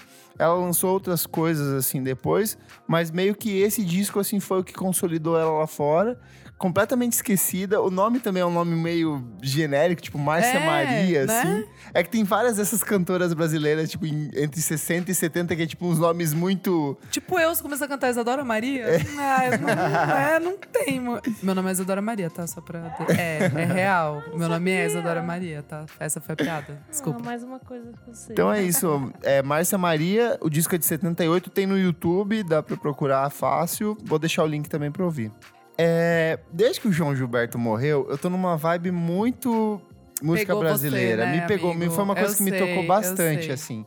E aí eu entrei numas vibes de tipo assim, Caetano vai morrer, Gilberto Gil Para, vai morrer. menino! Eu comecei a ficar muito na bad. E aí eu comecei a reouvir todas as carreiras de, deles. E aí eu tava relembrando um disco do Gilberto Gil que eu gosto muito, que é o Gilbertos Samba. Ai, eu Que é de amo. 2014, que ele regrava várias músicas do João Gilberto. É, só que o que eu quero recomendar, na verdade, é o registro ao vivo desse disco. Que ele tem todo o repertório produzido pro álbum, mas aí tem mais uma porrada de outras músicas do Gilberto Gil, tipo, é, da- das músicas que ele tava tocando na época. Tem uma versão maravilhosa para Máquina de Ritmo, que é uma parceria com o Domênico Lancelotti. Então eu recomendo muito esse Gilbertos Samba. É lindíssimo. E a versão ao vivo dele, que é maravilhosa, assim, começa com Aos Pés da Cruz, e aí vai passando por Rosa Morena, o Pato, Doralice. É lindíssimo. O João Gilberto numa economia de arranjos, de percussão e com a voz, assim, afinadíssima, perfeita. Recomendo muito essa sequência. desse- Arrasou. Ouça o, ori- o, o de estúdio e aí vai ouvir o disco ao vivo. Boa. Nick? Bom, é, tenho duas dicas rapidinhas. A primeira é meio que uma continuação da outra dica do, do bloco passado. Enquanto eu tava procurando gente semelhante ao Osso Osso, encontrei o Junk, que é uma banda que eu ouvia bastante há uns dois, três anos atrás. Não conheço. É que o disco original, ele meio que saiu só no Bandcamp e, e nunca foi pra mais lugar nenhum. Uhum. E aí, agora que, em- no ano passado, que publicaram no, no Spotify. Ele também é esse sonzinho ali brincando com emo e tal, só que ele é mais pop, ele é mais divertidão, assim. É, eu não sei se é um EP ou se é um disco, porque apesar de ter oito músicas, tem tipo 20 minutos. Então é isso, é bem divertido. O disco se chama Versace Summer. Legal. É, minha segunda dica, eu há algum tempo já eu tô resgatando algumas coisas de jazz. E aí eu caí no The Dave Brubeck Quartet, Ai, Ah, perfeito! é com o disco Time Out, que acho que é o mais clássico É dele. É um Clássico, dos é. top 10 discos de jazz de todos os tempos, assim. É, então, é um disco de 59 e ele meio que ajuda a definir o que, que o jazz vai se tornar a partir de então, assim. Eu não sabia, mas antes disso o jazz era muito mais tipo 4x4, Sim, muito mais ele trouxe uns linear, tempos assim. bem loucos. Exato, e é, foi o contato dele com a música turca, assim, com a Uhum. música do Oriente Médio que trouxe isso. E ele meio que não fundou, mas tipo, ele é um dos, dos nomes do, do, do cool jazz, que foi o que ficou conhecido, assim. Ele era pianista, né? Isso, ele era É. pianista além de arranjador e tal. Você sabia que o Pavement tem uma música que é em homenagem a ele? Caramba, não sabia. A música é a 5 menos 4 igual Unity, do Crooked Rain, Crooked Rain. Tipo, ela tem uns tempos que eles re- tentam replicar um, um- É tipo 5 quartos, né? Um tempo Sim, aqui. sim. Tentam replicar meio que uma estrutura melódica do trabalho dele, assim, em estúdio. É, inclusive nesse disco tem tipo 9x8, 6x4, umas coisas meio bizarras. Você que gosta de math rock É, deve ficar então. pirando. E é, ne- é nesse. É nesse disco que tem a música Take Five, que é um dos, dos maiores clássicos, acho que não só Todo do mundo jazz, conhece é. essa música. Você pode não saber o nome, mas você já ouviu É, essa com música. certeza. E daí, só mais uma trivia, nesse mesmo ano, o Miles Davis lança o Kind of Blue, que meio que também leva o jazz para outro lugar, que é o modal jazz, e outro dia a gente fala sobre isso. Perfeito. Mas esse disco é maravilhoso. Amo os dois. Marcelo? Vamos lá. É, bom, separei dois livros, ah, um novo e um velho. Ah, principalmente quando como todo mundo aqui escreve, eh, tem fanzine, tem revista, tem, tem site e tal. Ah, eu acho muito bacana valorizar quando um jornalista, um colunista lança uma coletânea de textos. Então eu separei aqui a dica do Rock ao Clássico, 100 crônicas afetivas sobre música do Arthur da Pieve, ah, que é um cara que eu adoro, um dos poucos caras que eu continuei lendo muito tempo, ainda leio até hoje. Ele, ele escreve muito sobre música clássica hoje. Ah, mas é um livro sensacional, desde do, falando de Radiohead, Bjork, falando um pouquinho de música clássica também.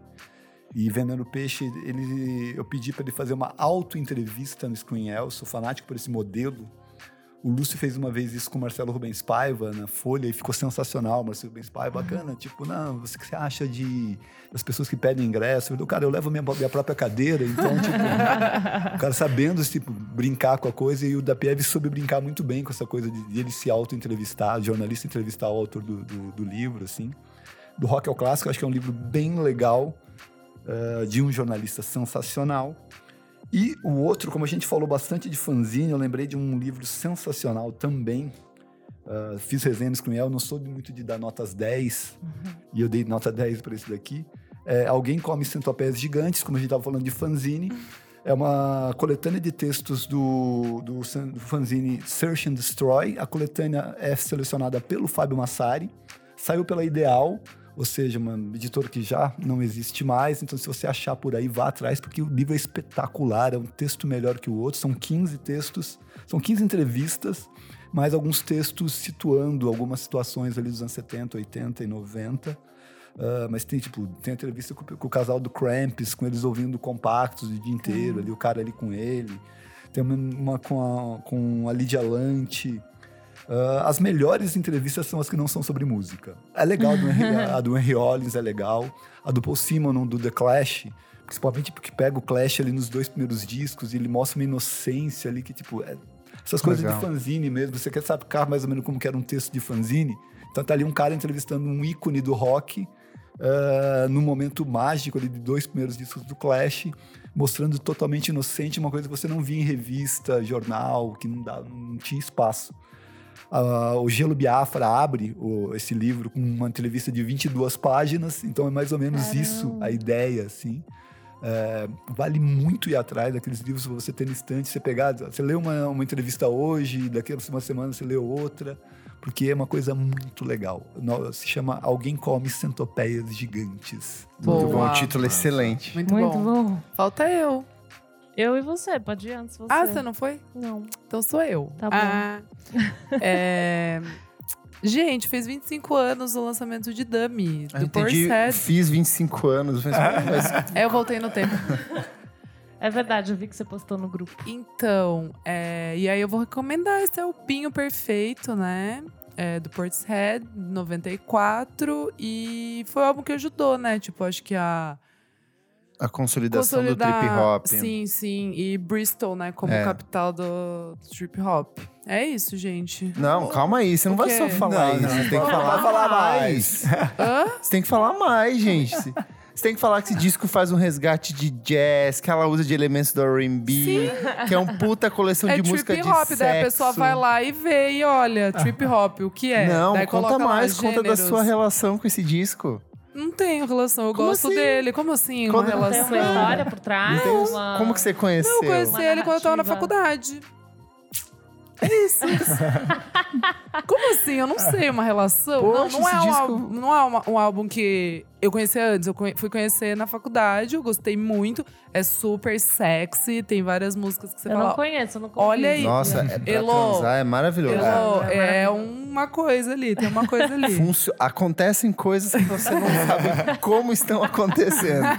Você faz coisas que você não sabia que você é capaz de fazer. Não, é meio, é meio inacreditável, assim, tipo, as letras são pesadas e tudo ali, a voz dela misturada com aquele, Uso aquelas do bases, sample. é o sample, tipo, nossa, é, é pesado esse álbum. Tipo, Vale a pena. Vale muito. Muito. Então, eu não quero, eu quero que as pessoas ouçam, porque esse álbum você precisa...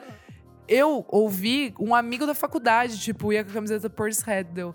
Ah, essa banda eu lembro que, tipo, ti- aparecia na MTV, assim, mas eu não parava pra ouvir. Achava uma coisa meio adulta. E de fato é meio adulto mesmo, né?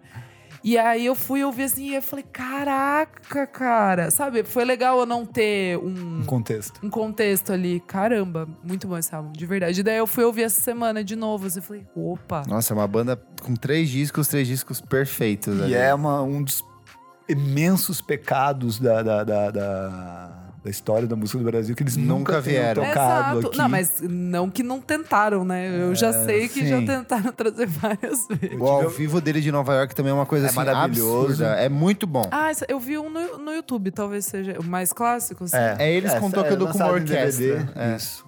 Demais. Eu tive a oportunidade de ver eles três vezes em anos diferentes, assim, e é, continuam Uhum. Ai, espetaculares. Desde ver um palcão grande na França e ver numa tenda para 3 mil pessoas. Ai, que demais. na Holanda, assim, que tipo, altíssimo, assim, scratchzão na orelha, assim. Show espetacular, assim, é daqueles que, nossa, como nunca ninguém trouxe, Exa é, não, eu, sabe? eu tenho muita vontade. Mas sempre Porque é que maravilhoso. line-up de, ban- de festival brasileiro, sempre tinha alguém que colocava, tipo, um Sim. fake, um Portishead, assim, mas nunca... Alguém em você, né? nunca- Eu nunca coloquei, dessa não fui eu. Eu não fiz isso. Mas você falou semana passada do DXX, do primeiro disco, É, então. total inspirado Total. pelo E Portishead. os dois na mesma semana, tipo, um fazendo 25 e outro 10 Sim. anos. Demais. Amarradinho. Você, Heloísa. Meu, então, é a Hannah Vu. Alguém já. Ai, Ah, eu já é falei demais, aqui. sim. Eu acho que você colocou até no nosso No grupo, grupo. lá. A Anna Hathaway, que você vai falar? A música? Anna Hathaway barra... Não, na verdade, eu tô ouvindo bastante, tipo, o EP mesmo, que eu acho que foi o que a gente falou aqui, porque eu, eu olhei agora a capa e falei, nossa, eu já lembro de ter falado que era linda a capa das uvas com. Que é uma capinha com umas. Eu acho uma Não bosta essa da- capa. Você não lembra da capa? Vai, vai, pagação lo-fi. Vou tirar uma foto aqui da, Ai, do gente, tá falando da música nova. Não, não, não ouvi a música nova Ah, ainda, tá. Mas fala o nome do EP. O EP chama How Many Times Have You Driven? By. E o que, que é o som da Hanavu? Ah, essa coisinha meio dream pop, tipo, feito em casa, né? Remete Bedroom a isso. Bedroom pop, exatamente. Ela vem dessa, dessa vibe meio Frank Cosmos de subir coisa no, no Bandcamp, faz mal tempão, experimentações, whatever. E daí ela lançou esse EP, How Many Times Have You Driven By? E ela é super novinha, né? Tipo, ela ainda tem 17 anos? Ou agora ela Eu acho que ela tem já uns 18? 18, 19. E, e eu... Esse EP era do ano passado, né? É, esse EP não, não é novo, assim. Eu nem sabia que, na verdade, ela tinha lançado coisa nova. É bem Ela boa música é. nova. É, Ela eu gostei anunciou um EP bastante. Eu novo. achei que você ia falar É dessa... Anne Hathaway. É, é barra ou o nome de uma outra atriz, é, que eu não sei- esqueci. eu acho que é Angelina Jolie, se eu não me engano. Não, é outro. The Party, de 2019. Não Que é é. essa música Então, o nova. tem- single é- que você... Entendi. Não? Não ouvi ainda. É legal. É bem legal, o clipe também é bem Eu não legal. entendi o que vocês estão falando o nome de pessoas famosas. É o nome É da porque o nome do. música. Não, o nome do EP é Anne Hathaway barra mais o nome de uma outra atriz. Ah. Mas as músicas não vão se chamar Anne Hathaway nem o nome dessa outra atriz, é só o nome do EP. Olha Bom, ela. eu achei que era o nome de uma música. Não, não. Bom, bem millennial, então, a Hannah Vu, né, gente? E ela é tipo a cara da Isabela Yu, assim. É tipo muito... É verdade. É verdade. É igualzinho. E daí, enfim, é, conheço o trabalho dela. A gente já recomendou, mas tô recomendando de novo esse EP que é super gostoso de ouvir. Eu gosto de coisas gostosas de ouvir, eu gosto de Bem levinho. garotas e é tudo que eu gosto. É, eu acho a capa do EP lindo, o Kleber já não gosta. Então, você pode contar pra gente Quem vence essa? quem venceu essa O que disputa. você acha? O que você acha? Boa. Conte para a gente, tá bom? Perfeito. isso. Tem som alguém hoje? Não. Não. Não? Na Bem, paz, Marcelo, na paz. quer criticar alguém? Não, não. Nada. Estou, estou, estou, estou Em na paz. Então é isso. Hoje não. Então hoje é isso. Não. Vamos pros comentários? Bastante coisa aqui, ó, da última edição que a gente Pegou chorou. fogo. Vou pegar aqui o do Mal GF. Comecei a escutar o episódio no trabalho sem estar preparado para o primeiro bloco. Vocês começaram a falar, foram se emocionando, fiquei emocionado junto. Aí o Kleber começou a chorar, aí eu comecei a chorar descontroladamente. O meu chefe perguntou, garoto, que houve? Eu disse que era uma crise de rinite. KKKK. Fora isso, episódio Mara, vocês são os melhores. Obrigado, GF. fofo. Fofo. Tem a Eita Júlia, que sempre fala também. Ai, do- muito bom. dos- sempre comenta, muito fofa. Ela falou: esse episódio foi tudo para mim. Falar de música é uma coisa ainda muito limitada, porque eu gosto muito, mas não tenho com quem trocar ideia, sabe? E quando eu escuto o podcast de vocês, parece que consigo ter essa troca e isso me deixa feliz demais, gente. Muito obrigada pelo que vocês vêm fazendo. É muito legal relembrar coisas boas e conhecer coisas novas. Só quem gosta mesmo sabe quanto a música ajuda e a interação de vocês quatro foi uma coisa que deu muito certo e que tornou tudo isso mais legal ainda. Vida longa ao podcast. Entre parênteses.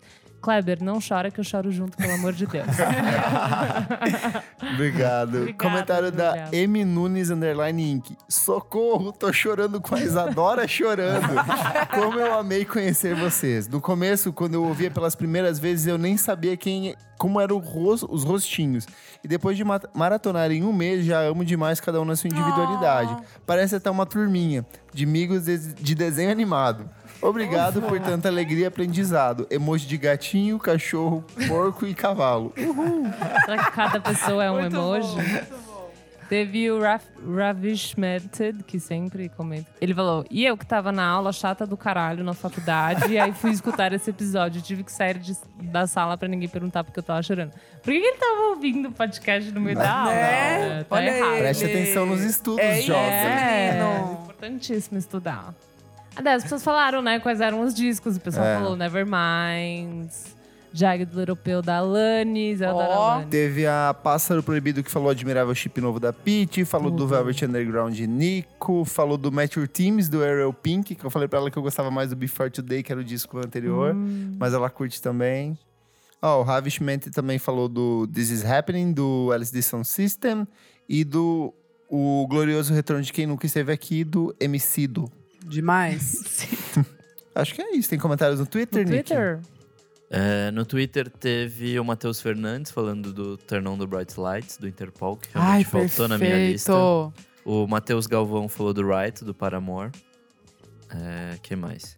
O Jason Freitas falou do OK Computer, do Radiohead. E The Legal. Queen's Dead, do The Smiths. Legal. O Rafael falou do Rouge. Ó. Ouvia São muito, bem 2000. pouquinho no quarto. Thales Campos falou de Nó, Nó na Orelha, do Criolo, que também Ah, é um legal. puta disco. Puta disco. E acho que é isso. Boa. Perfeito. Só coisa boa aí. Recadinhos. Teremos um sorteio de um par de ingressos para o Man I Trust. É pro de São Paulo ou é pro do... Pro de São Paulo, Pro de São hoje. Paulo. Dia então, 21 de é, setembro. vamos fazer lá no nosso Instagram. Provavelmente na sexta-feira você já vai saber como participar. É, no dia 30 a gente dá as instruções certinhas pra, pra quando lançar. Então esse episódio lançar na quinta, na sexta a gente lança a promoção. Exato. Mas se você é apoiador do nosso podcast, você vai ter a chance de ganhar mais um par de ingressos Menino. lá no nosso grupo oficial. É, vai também colocar todas as É, na verdade é pra todos os patrões, porque nem todos estão no grupo. Exato. Então, a gente vai sortear com a lista de e-mails lá que a gente tem do, a partir dos- das pessoas que pagam o padrinho. Então, você que paga o padrinho, você vai ter uma chance de ganhar o ingresso. Ou seja, o dobro de chance de você ganhar o ingresso. Ai, que sonho falar isso. Você vai Eu ter a amo. Perfeito. Tem Show. mais recadinho? Temos Bom, o obviamente tem o show. A agenda. agenda. agenda. Então, dia 21, Man I Trust aqui em São Paulo com abertura de IMA. Man, I trust. Vai ser no Fabrique. E dia 22, abertura de Terno Rei. Man I Trust depois, lá no Opinião em Porto Alegre. Man, I trust. É, esse já deu sold out, então. É, então é isso. Desculpa, gente. And agora temos Olha a um novidade. anúncio maravilhoso. Bad Bad Not Good. Bad, bad, not good. Aqui em São Paulo, na Eu áudio. quase furei esse anúncio semana passada, porque Eita, amigo. ele foi feito só na- nessa segunda, né? Exato. E eu quase dei na semana Ah, passada. verdade. Ó o truque. Vai ser na áudio dia 7 de novembro, hein, moçada? Corram que o ingresso tá baratinho, tá babado e eu acho que vale super a pena. É, a gente tá no primeiro dia ainda e meio que já acabou o primeiro lote. Oh, Corre. então será que vai acabar tudo logo. E no dia 13 de outubro tem o Balaclava Fest também. Dia quem se 13, interessa. perfeito. Quero ver Battles. Já tem Battles. Ai, eu quero ver Shame, Shame. Aie e David pa, Pajo. Pa, é, não. Não sei falar. Enfim. O cara do Slint. É. E mais atrações por vir, gente. Boa. Então, se você já gosta de algumas dessas bandas, já compra, porque, né, aquela coisa vai ficando mais caro. É, e depois não reclama, moçada. Vai vir o. Portishead nesse, então? É isso que você É. vai confirmar? Nossa! O furo que eu estou Emociona. Deus me livre. É isso, então? é isso. isso. Bom, então, Marcelo, você quer falar das suas redes sociais para o pessoal seguir o seu trabalho, as coisas que você faz? Não, não. Não quer? Entra no Nas redes sociais, é, nas redes sociais, Screaming são Hell, tanto no Twitter quanto no Instagram, são as principais que a gente usa também, é Facebook, ah, mas as principais, a principal é o Twitter, e é Ai, tudo na minha figura. Eu costumo dizer que o Hell durou, dura tanto tempo assim, porque tá sempre centrado em mim, então tem- não tem ninguém para eu brigar. Então a gente continua sozinho, Legal. continua lá, ah, com todos os nossos colaboradores maravilhosos e tal. o Renan escreve para O Renan é um dos meus braços direitos é verdade, atuais. É. Ah, tem grandes entrevistas, inclusive, dele nessa semana. Ah, Bruno Capinã e a Ilha. Ah, mas é isso, é redes sociais ali, Screenel, tanto no Twitter quanto no Instagram. Sempre atualizado, com umas novidades e tal. No Twitter eu falo muito mais bobagem, é bem pessoal, cuidado. mas chega junto ali, todo dia tem alguma coisinha nova, resenhas, eh, entrevistas, que é o nosso forte. E alguns lançamentos de vídeos, essas coisas assim. Tudo. Show. Nick, as suas redes. Nick Underline Silva no Twitter, Nick Silva no Instagram e segue também meu outro podcast, o Pós-Jovem. Pós-jovem. Vem. Essa semana a gente teve uma entrevista com o Edu, que foi bem legal, o Edu Apeles. Legal. Foi bem massa. E Boa. é isso. Kleberzinho. Arroba Kleberfac no Instagram. Dicas diárias de músicas todos os dias. Hum. É, arroba Miojo Indie no Twitter. Segue também, acesse o Miojo Indie. Acho que é isso. É isso. E eu, arroba Almeida Dora no Instagram e arroba Almeida Dora underline no Twitter. É isso. E você? É Locliver no Insta e no Twitter. E também você pode seguir o arroba Revista Balaclava para ficar por dentro de tudo que está acontecendo nesse projeto doido, das festas. Então você pode seguir por lá. E segue a gente aqui nas nossas redes, arroba podcast VFSM no Insta e no Twitter. Vamos falar sobre música no rede social falida Facebook. e o nosso Continuamos crescendo lá. Inexplicavelmente. É isso. Eu é um, é um uma vez por fenômeno. semana. É um fenômeno. É um É um fenômeno. fenômeno mesmo. o nosso site, vamos falar sobre música.com.br. Lá você vê tudo que já foi feito, os convidados, tudo fica bem por dentro. E apoia a gente no nosso padrinho, pra gente comprar o vinho do Kleber aqui, né? Porque tá difícil. É isso. Padrim, não, é padrim.com.br barra podcast VFSM. Você vai ver todas as contrapartidas, qual que faz mais sentido pra você. Então, apoia a gente, vai ajudar bastante. E é isso, e a gente tá no Spotify, Deezer, Google Podcast. É, segue a gente lá no Spotify, tem todas as playlists, tudo, e ajuda bastante também a gente ter esse número por lá. Então é isso. Um beijo, Fechou. né? Um beijo, Marcela. Muito Um obrigada pela sua presença. Obrigadíssimo pelo convite, adorei, gente. Adoramos, muito Demais. obrigada mesmo. E até semana que vem, Desculpa gente. qualquer coisa, gente. Desculpa qualquer coisa. Tchau, tchau.